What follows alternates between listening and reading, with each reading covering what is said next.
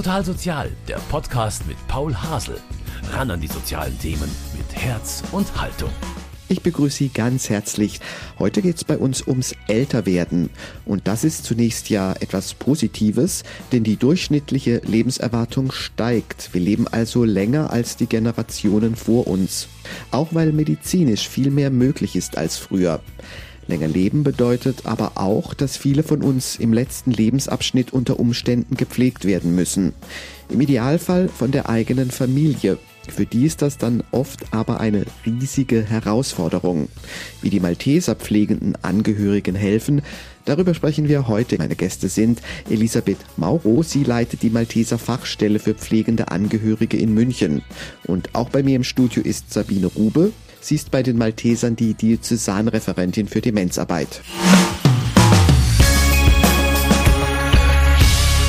Frau Mauro, Frau Rube, herzlich willkommen in dieser Sendung. Frau Mauro, circa zwei von drei Millionen Pflegebedürftigen in unserem Land werden zu Hause versorgt. Das ist ja eigentlich eine unglaubliche Leistung.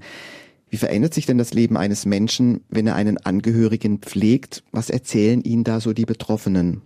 Eigentlich verändert sich alles, kann man sagen.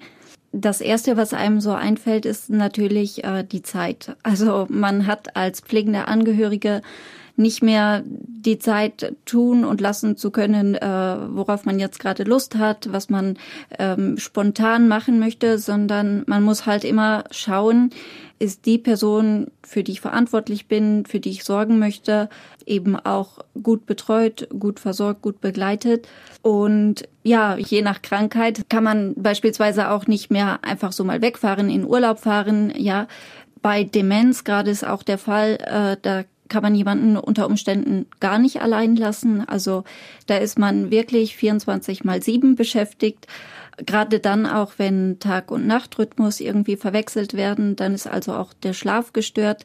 Damit ist auch die physische und eben auch psychische Seite der pflegenden Person auch beeinträchtigt natürlich, wenn ich nicht genug Schlaf habe, bin ich müde, bin ich leichter gereizt, ja, die Nerven sind angespannt. Es kann auch dahin sich verändern, dass man aufgrund eben von der Zeit, die man benötigt, um sich um jemanden zu kümmern, aber auch aufgrund von Scham vielleicht, wenn es eben eine Krankheit ist, mit der man konfrontiert ist, die in der Gesellschaft vielleicht negativ konnotiert ist, dass sich eben der pflegende Angehörige oder die pflegende Angehörige zurückzieht aus dem sonst gewohnt sozialen Umfeld, ja, dass die Freundschaften darunter leiden und dass die Person auch der Gefahr ausgesetzt ist, sozial isoliert zu werden. Also eigentlich ist so diese Position der pflegenden Angehörigen unter Umständen eine sehr harte Position, die ich denke, wirklich hoch respektiert und honoriert werden muss, weil jemand, der sich um einen anderen Menschen kümmert, dabei so viel von sich selbst aufgibt oder zurücksteckt, also das ist schon heroisch. Frau Rube, bei Demenzpatienten stelle ich mir das besonders schwierig vor, weil es doch ein langsamer Prozess ist. Der Betroffene ist physisch gesund, baut aber dann eigentlich ganz langsam ab. Kann man auf sowas überhaupt vorbereitet sein?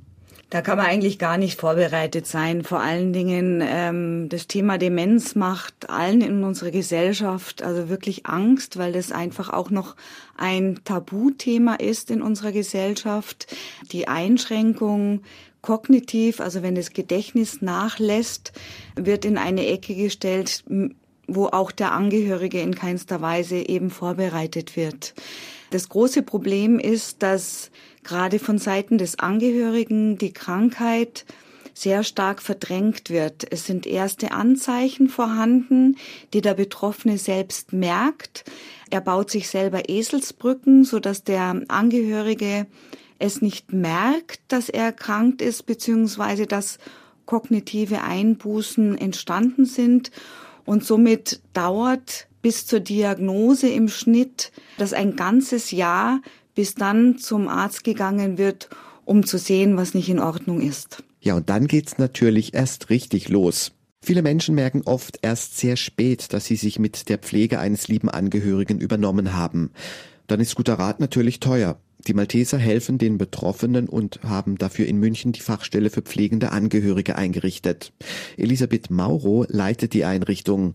Frau Mauro, Ihre Fachstelle ist ja noch ziemlich jung. Es gibt sie seit Sommer 2017. Was war denn der Anlass damals, jetzt diese Stelle einzurichten? Also wir haben ja bei den Maltesern eine Tagesstätte Malta für Menschen am Beginn der Demenz.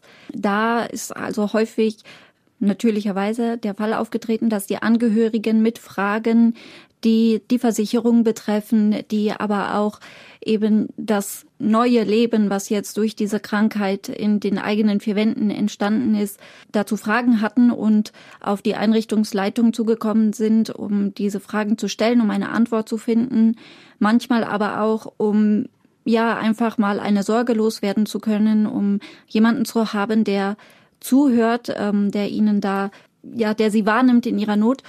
Und das ist eine Aufgabe, die sehr wichtig ist, die aber natürlich eine Einrichtungsleitung einer Tagesstätte für Menschen mit Demenz nicht so leisten kann im kleinen Umfang natürlich schon, aber wenn es darum geht, Informationen zu recherchieren, Anträge bei der Kasse zu stellen, also zu helfen, diese Anträge zu stellen, ja, wenn es darum geht, wirklich zu schauen, wie kann man einen pflegenden Angehörigen entlasten, indem man ganz genau analysiert, wie ist das soziale Umfeld, wie ist die Familienstruktur, da fehlt einfach die Zeit einer Einrichtungsleitung, die natürlich in erster Linie für die Gäste, also für die Menschen mit Demenz, da sein muss. Und da haben wir aber einfach auch gesehen, dass ein hoher Bedarf ist bei den pflegenden Angehörigen.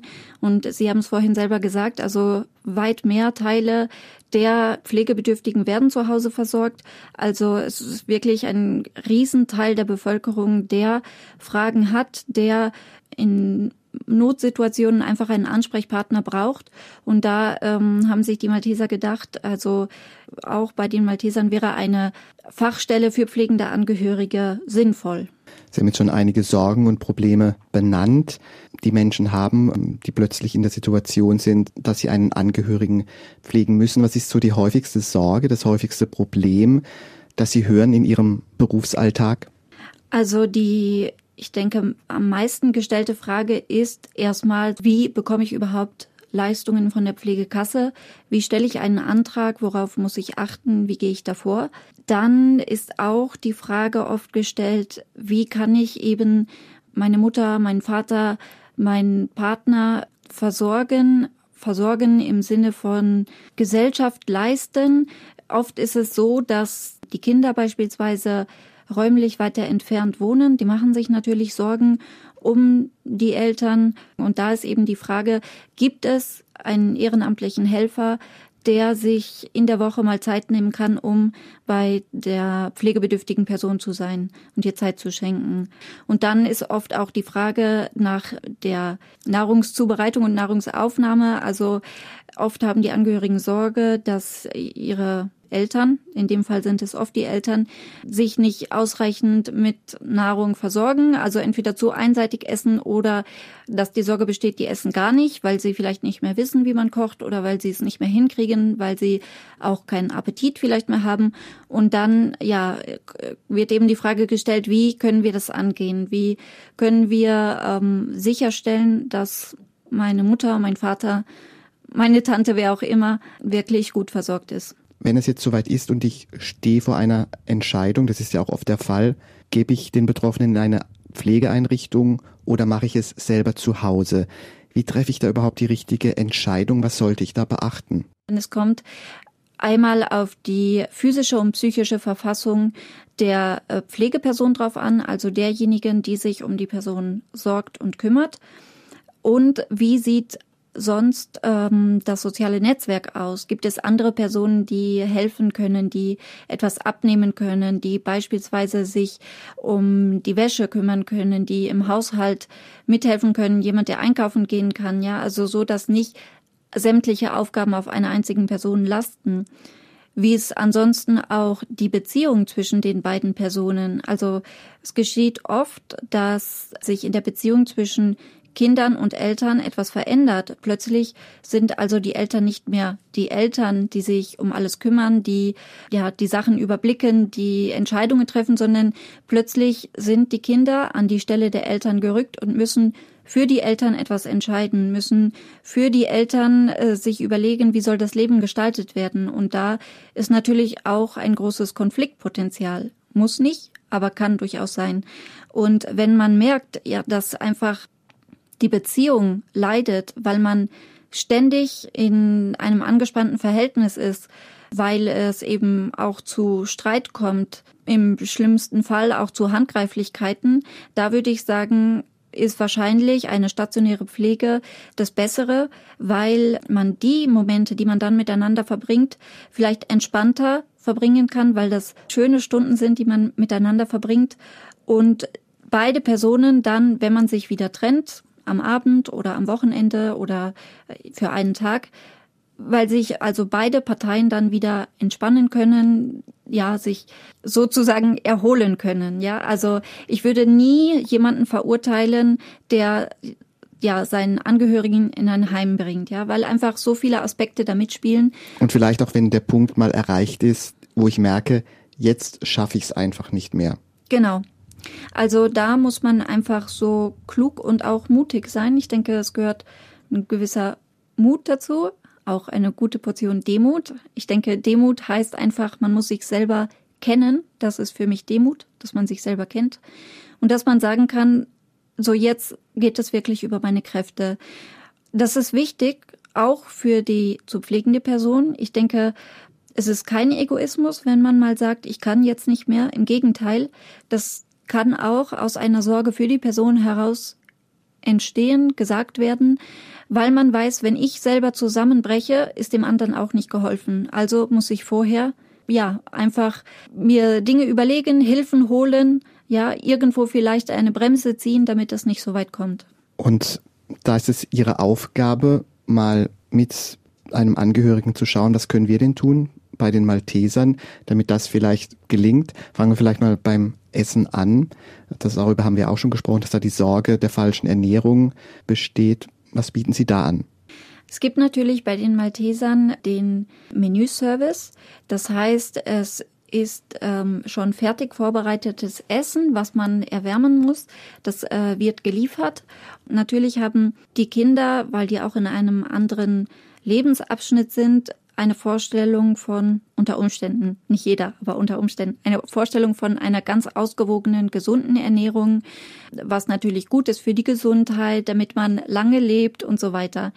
Jemand, der vielleicht 94 ist, der unter Umständen auch Diabetes hat, und aber liebend gerne Sahnetorte isst, vielleicht ist das sein letztes Stück Lebensqualität und da muss man einfach schauen, muss man jemand dieses Stück Lebensqualität noch nehmen oder ist es eigentlich das, was ihn noch am Leben hält und deswegen muss man es ihm belassen?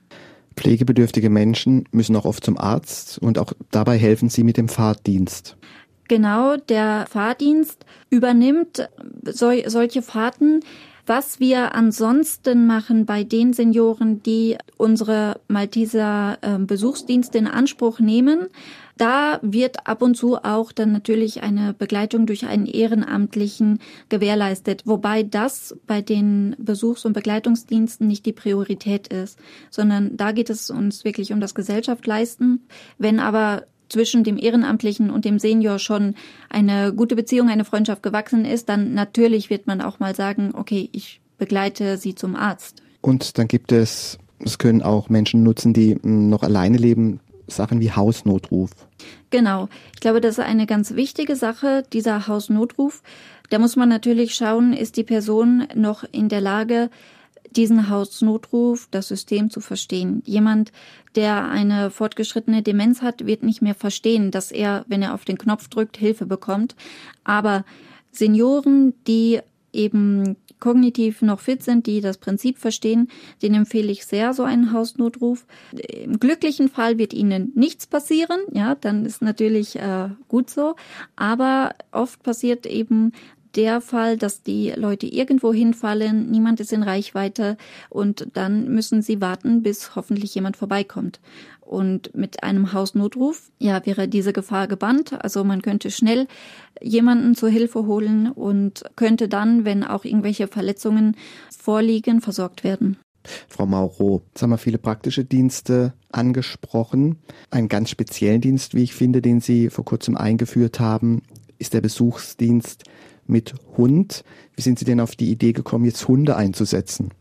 Der Besuchsdienst mit Hund bedeutet nicht, dass die Malteser Hunde zur Verfügung stellen, mit denen man dann Besuche durchführen kann, sondern dass Menschen, die schon einen Hund haben, eine tiefe Ausbildung bekommen. Der Hund wird gründlich geschult, dass er eben als Therapiehund eingesetzt werden kann und die dann zu einsamen Menschen, zu kranken Menschen gehen können, mit dem Tier zusammen Besuche durchführen können und auf diese Art und Weise einen ganz anderen Zugang zu Menschen haben.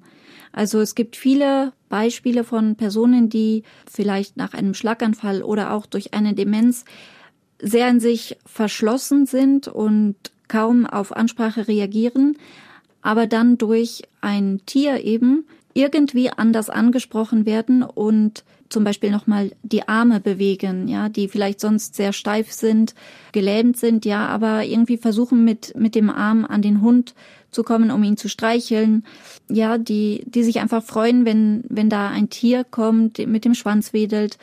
Und das ist nochmal eine besondere Freude, die man einer kranken Person machen kann. Und ich glaube, es ist auch eine schöne Sache, weil man dem Ehrenamtlichen oder der Ehrenamtlichen die Gelegenheit gibt, sich auf eine besondere Art und Weise einzubringen, ja, mit einem Tier, was was sie mitbringen, ja, was nicht nur so ein Haustier ist, was da frisst, schläft und äh, ansonsten zum Spazierengehen ausgeführt werden muss, sondern das noch dazu auch anderen Menschen eine Freude bereiten kann also den Besuchsdienst der Malteser mit Hund, den gibt's in Dachau. Dort hat sich mein Kollege Lukas Schöne das mal genauer angeschaut, als eine Bewohnerin einer Caritas Wohngruppe für Menschen mit Behinderungen mit einem Malteser Hund unterwegs war. Ja, hallo. Spazieren. Ah, ganz geil. Und ganz geil gehen wir jetzt. Ja, so. So. Es ist früher Nachmittag in einer Außenwohngruppe für behinderte Menschen der Caritas in Dachau. Rico, eine französische Bulldogge, ist kaum zu halten.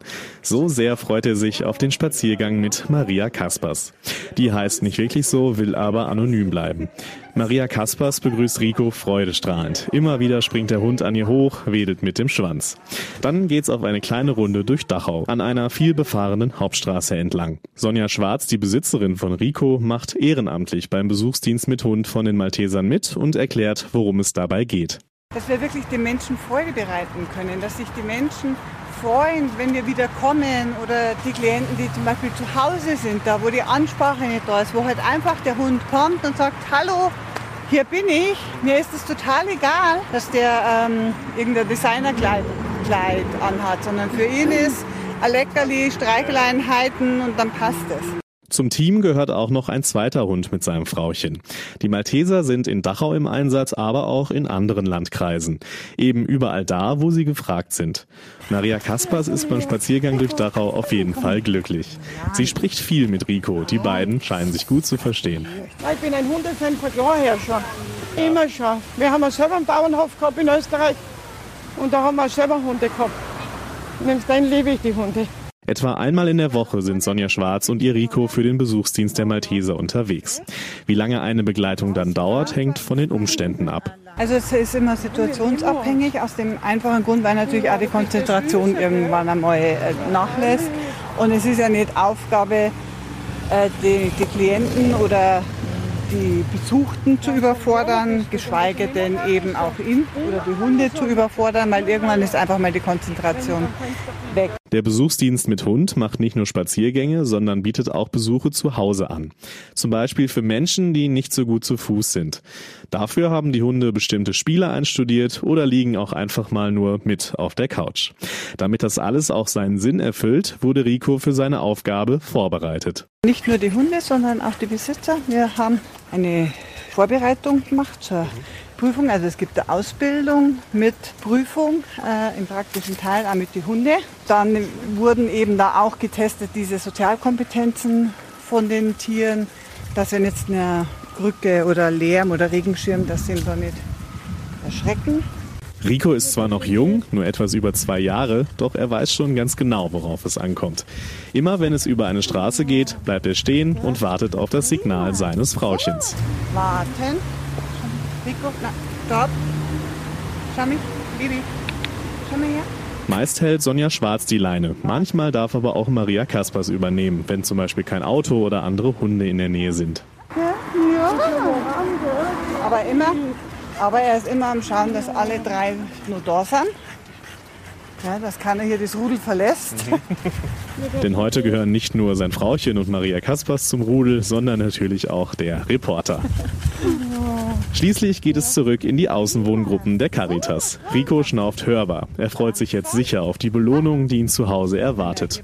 Auch Maria Kaspers strahlt über das ganze Gesicht und fragt schon nach dem nächsten Spaziergang. Dann steht die Verabschiedung an.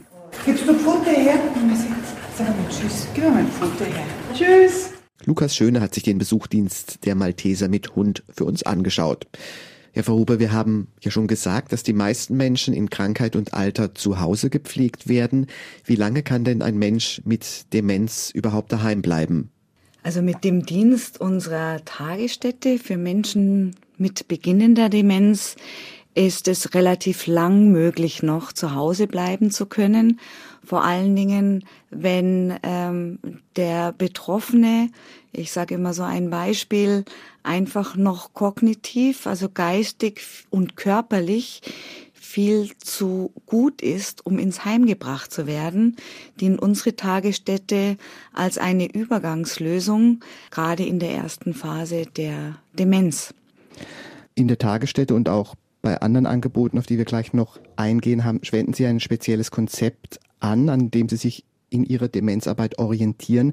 Das ist nach der schwedischen Königin Silvia benannt. Wie kam es denn dazu? Wir Malteser sind ja vom Ursprung her aus dem 11. Jahrhundert eine Ordensgemeinschaft und durch unseren jetzigen Kontakt mit dem Adel ins Königshaus ist eben dann eine Kooperation entstanden, eine äh, Stiftung entstanden, die wir übernommen haben aufgrund dessen, weil die Philosophie Sylvia Hammett, Sylvia eben nach der Königin benannt und Hammett heißt äh, eben Heim, mit unserem Leitbild, nämlich Hilfe den Bedürftigen, die sehr ähnlich ist. Und ähm, wir haben eben äh, durch das äh, schwedische Königshaus das Konzept, die Philosophie übernehmen dürfen und arbeiten eben seitdem mit der Philosophie und dürfen Entlastungsangebote nach Sylvia Hammett, nach dieser Philosophie aufbauen. Können Sie uns die vielleicht zwei wichtigsten Punkte in diesem Konzept nennen, worauf es jetzt wirklich Ihnen ankommt in der Demenzarbeit? Für mich ist es ganz wichtig, dass wir mit dem Konzept ein Netz bauen, in dem, dass wir den Angehörigen, sowohl auch den Betroffenen, ein Stück weit über das Krankheitsbild tragen können und trotz der schweren, ja, ich möchte dunklen Erkrankung dem Angehörigen und dem Betroffenen Lebensqualität schenken. Und das immer im Hinblick auf einen sehr, sehr würdevollen Umgang, eine Akzeptanz mit dieser Schwäche, äh, so dass wir auch im Glauben mit der Philosophie wunderbar arbeiten können. Ein Satz, der mir besonders gut gefällt, ist, der Erkrankte lehrt uns, das Krankheitsbild zu verstehen. Das bedeutet, dass wir geschult sind, das Ehrenamt und Hauptamt, dass wir uns immer in die Lage des Betroffenen versetzen können und ihn dort abholen, wo er sich gerade in seiner Welt der Demenz befindet. Und es ist eben ganz wichtig, dann rauszuspüren und rauszuarbeiten, die Dinge, die noch funktionieren in diesem Moment, die Motivation, die der Betroffene eben jetzt gerade hat, ob das jetzt dass er spazieren gehen möchte, dass er Zeitung lesen möchte, dass er mit uns kochen möchte, das zu fördern, um dann das, was durch die Erkrankung nicht mehr möglich ist, in den Hintergrund zu rücken. Und das ist unser Konzept. Also wir haben sehr, sehr viel Freude, sehr viel Lebensqualität in unserer Tagesstätte und nebenbei üben wir die Fähigkeiten ein, die noch vorhanden sind, um das Krankheitsbild und den Verlauf zu entschleunigen. Und ich vermute, dass Sie da den Betroffenen, den Erkrankten wie auch den Angehörigen vielleicht auch erstmal Befürchtungen und Angst nehmen müssen. Denn erstmal, glaube ich, so eine Diagnose Demenz ist doch ein Schock und alle Beteiligten denken, jetzt ist das Leben eigentlich vorbei. Also das ist für den Angehörigen, denke ich mir, wie so eine Schockstarre, so eine Diagnose zu bekommen. Dennoch halte ich es für ganz, ganz wichtig, dass der Betroffene die Diagnose bekommt. Jeder dementiell veränderte Mensch hat ein Recht auf Diagnose. Das ist mir so wichtig, weil gerade in der ersten Phase noch ganz, ganz viel Dinge, die im Leben entschieden werden müssen, geregelt werden können. Wenn die Erkrankung fortschreitet, ist es meist nicht mehr möglich. Deswegen rate ich wirklich allen, schnell zum Arzt zu gehen, wenn irgendwelche Einschränkungen von der kognitiven Seite her da sind, um auf der anderen Seite andere Symptome auszuschließen. Das ist eben ganz, ganz wichtig, um dann eben auch eine ganz klare Diagnose zu haben. Und wenn die Diagnose da ist, dann haben Sie das jetzt auch schon genannt, gibt es zum Beispiel die Tagesstätte. Wie muss ich mir das vorstellen? Sie können sich das so vorstellen, dass es ein ganz normaler Tag ist, in dem Senioren den Alltag verbringen. Also wir beginnen gemeinsam einfach mit einem Frühstück. Da trägt die Säule von unserer Philosophie Kommunikation spielt da eine sehr, sehr große Rolle, weil es ist ganz wichtig, sich auszutauschen, Orientierung zu geben, über Aktuelles zu sprechen, um auch den Geist anzuregen Nebenbei versuchen wir eben auch ein äh, vollwertiges Frühstück zu bieten um so dann wirklich ähm, kraftvoll und schön den Tag gemeinsam beginnen zu können. Im Anschluss des äh, Frühstücks ist es meist so, dass wir mit unseren Gästen an die frische Luft gehen. Also es gibt kaum Tage, an denen wir nicht eben äh, draußen spazieren gegangen sind. Das ist eben auch ganz wichtig für das Wohlbefinden. Wir versuchen da auch eben auch die Motorik, die Grobmotorik einzuüben, das Treppensteigen einzuüben, dass das eben nicht vergessen wird an der frischen Luft zu sein, in der Natur auch Orientierung zu bekommen, Kraft zu schöpfen, um dann mit dem gesegneten Appetit zum Mittagessen äh, zu gehen. Wir haben natürlich auch Gäste, die sind ganz begeistert und bereiten eben mit unseren ehrenamtlichen Helfern und hauptamtlichen Helfern das Mittagessen vor, so dass eben gerade auch für Damen und auch für Herren so diese Zubereitung von Mahlzeiten noch gewährleistet ist, dass man auch dadurch wieder Selbstbewusstsein bekommt. Das kann ich noch, den Kuchen habe ich selber gebacken. Wie schmeckt euch die Suppe?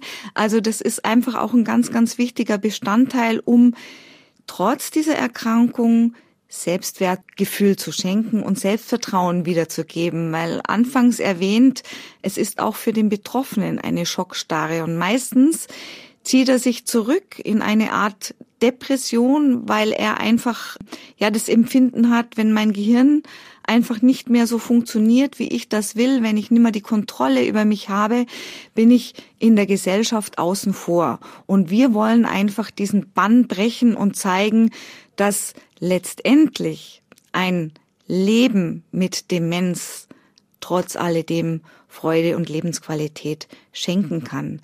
Es ist nur so, dass wir auch mit unserer Fachstelle, die ein kostenloses Angebot ist, durch unsere vielen Vorträge, die Angehörigen und die Betroffenen an die Hand nehmen möchten, um über dieses schlimme Krankheitsbild zu begleiten. Dann gibt es ein Angebot, ich glaube, das ist noch ein bisschen niedrigschwelliger, die Demenz-Cafés. Was bieten Sie dort genau an? Im Grunde genommen arbeiten wir nach dem gleichen Konzept. Silvia Hammett in unseren Cafés. Das ist eine Betreuung, die einmal in der Woche stattfindet für drei Stunden. Die Demenzcafés gibt es jetzt mittlerweile in Form von Frühstückscafés oder eben dann auch ähm, Nachmittagscafés. Da findet die gleiche Beschäftigung statt nach Silvia Hemmet, um auch den Angehörigen für eine gewisse Zeit zu entlasten. Die schöne Möglichkeit ist, wir haben jetzt in unseren Café Maltas, so nennen wir die Entlastungsangebote, einen Fahrdienst mitorganisiert, so dass sich der Zeitraum der Betreuung eben dann verlängert. Und Sie haben aber auch noch den ganz klassischen Besuchsdienst zu Hause. Es gibt Menschen, die so lange alleine waren, die Schwierigkeiten haben und äh, wieder in, in Gesellschaft zu treten. Deshalb haben wir ehrenamtliche Helfer, die dann äh, zu unseren Betroffenen nach Hause kommen, um dort eben auch kognitive Anregungen zu bieten. Das beginnt oft an der Basis, dass man durch einen Besuch Kommunikation fördert, dass man auch ähm, das Umfeld ansieht, inwieweit kommt er zurecht, gerade wenn er alleinstehend ist, so dass dann auch eine direkte Kontaktaufnahme zu unserer Fachstelle, zu Frau Mauro entstehen kann, dass wenn gerade in einer Großstadt wie in München eine Verwahrlosung stattfindet, so dass das eben kommuniziert wird und den Menschen eben geholfen wird. Und bei den ersten beiden Angeboten, über die wir gesprochen haben, Tagesstätte und Café, da ist natürlich auch der große Vorteil, dass die Angehörigen auch in dieser Zeit auch mal Entlastung haben, oder? In unserem Konzept Silvia Hammett spielt die Säule der Angehörigen eine ganz, ganz große Rolle. Einmal, dass sie eben aufgeklärt werden über das Krankheitsbild, auch über den Verlauf, um dann Handlungsschritte eben zu gehen. Zum anderen ist es eben auch wichtig, dass der Angehörige entlastet wird. In der Philosophie Sylvia Hammett ähm, sagt man, Demenz ist auch eine Erkrankung des Angehörigen, weil er eben in Mitleidenschaft gezogen wird, weil er einfach das Gedächtnis des Partners übernehmen muss und dadurch eben schnell auch an seine Grenzen kommt. Deswegen spielt der Angehörige für uns eine ganz, ganz große Rolle und die kostenlose Beratung eben in der Fachstelle ist ein ganz, ganz wichtiges Instrument für all unsere Angehörigen. Frau Mauro, laut Prognosen soll es im Jahr 2030 ca. 3,5 Millionen pflegebedürftige Menschen in Deutschland geben. Was könnte man denn jetzt aus Ihrer Sicht noch für die Angehörigen und Betroffenen verbessern, damit Pflegen zu Hause noch einfacher wird. Das ist ja eh auch, wenn man auf den Staat schaut, auf die Gesellschaft, ja eh die große Sorge. Können wir das alles finanzieren? Was würden Sie da als Anwältin der Betroffenen jetzt noch einfordern? Also wenn es um die Leistungen von der Pflegekasse geht, wäre es aus meiner Sicht für die Angehörigen schon eine Hilfe, wenn man das ein bisschen vereinfachen kann. Also Bescheide von der Pflegekasse oder eben die Anträge selber sind oft in einer Sprache verfasst, die für Laien sehr schwer ist zu verstehen. Gerade wenn man eben sich in so einer Situation befindet mit einem Pflegebedürftigen im Haus, wo man nervlich vielleicht schon sehr angespannt ist und sich dann noch mit so etwas auseinandersetzen muss, das ist äh, manchmal wirklich eine Sache der Unmöglichkeit. Also ich glaube, man müsste einfach in dem Verfahren irgendwie etwas vereinfachen, dass es für die pflegenden Angehörigen leichter ist, für den Pflegebedürftigen Leistungen zu bekommen. Ich glaube auch, dass gerade diese Aspekte der kognitiven Fähigkeiten, auch der sozialen Fähigkeiten noch mehr in den Mittelpunkt gerückt werden müssen. Ich habe oft festgestellt, dass Menschen, die zwar körperlich noch fit sind, die durchaus in der Lage sind, sich selbst einen Pullover anzuziehen oder sich das Gesicht zu waschen, aber einfach von den kognitiven Fähigkeiten oder auch von den psychischen Fähigkeiten sehr eingeschränkt sind, leider durch ein Loch fallen und manchmal sogar gar nicht an Leistungen der Pflegekasse kommen. Und das ist natürlich sehr bitter für die Personen. Vor allem, weil sie ja vielleicht gerade über der Grenze sind, ja, aber doch so wenig eigentlich in der Rente haben, dass sie sich hm, ja, Hilfen eigentlich nicht leisten können. Und dann glaube ich, ist es auch wichtig, dass wir uns tatsächlich auch mit dem Thema Krankheit, Leiden und Tod auseinandersetzen müssen. Ich empfehle auch in den Familien, dass man darüber spricht. Ich glaube, das ist wichtig. Das gehört zum Leben dazu. Das ist eine Sache, mit der müssen wir uns mehr auseinandersetzen, um damit auch einfach so dieses Schreckgespenst, ja, vom Tod ein bisschen zu verbannen. Frau Hube, zu Beginn der Sendung haben Sie gesagt, Demenz ist oft noch ein Tabuthema. Wo stehen wir denn jetzt heute? Stehen wir am Anfang? Sind wir irgendwo mittendrin? Welche Bedeutung hat dieses Thema für die Zukunft unserer Gesellschaft? In Anbetracht dessen, dass wir in Deutschland jährlich 200.000 dementiell veränderte Menschen hinzubekommen, ist es wirklich jetzt allerhöchster Zeit, ist es fünf vor zwölf, die Augen aufzumachen um eben den Menschen gerecht zu werden, einmal im Umgang, im alltäglichen Bereich, dann im gesellschaftlichen Umdenken und dann eben auch von der politischen Seite her. Ich denke, dass es ganz, ganz wichtig ist, dass wir jetzt wirklich anfangen, wie wir Malteser im Kleinen ein großes Netz aufbauen, in dem, dass wir dem betroffenen dementiell Erkrankten über seine Krankheit tragen können, so dass er eben nicht abgestellt wird, entweder in die Psychiatrie, so war es noch vor 20 Jahren, oder dann in ein Pflegeheim, wo seine kognitive Seite aufgrund leider der mangelnden Pflegekräften einfach nicht gefördert wird. Deswegen ist es ganz, ganz wichtig, ein Umdenken in der Gesellschaft, dass jeder Bankangestellte, jedes Enkelkind, jeder Angehörige geschult wird, wie kann ich mit dementiell veränderten Menschen umgehen, um ihnen Lebensqualität zu schenken. Dann hoffen wir, dass wir das mit Hilfe der Malteser in Zukunft noch besser schaffen. Frau Rube, Frau Mauro, ich darf mich ganz herzlich bedanken, dass Sie uns heute die Angebote der Malteser für Menschen, die der Pflege bedürfen und ihre Angehörigen vorgestellt haben. Herzlichen Dank. Danke. Danke auch. Total Sozial, ein Podcast vom katholischen Medienhaus St. Michaelsbund, produziert vom Münchner Kirchenradio.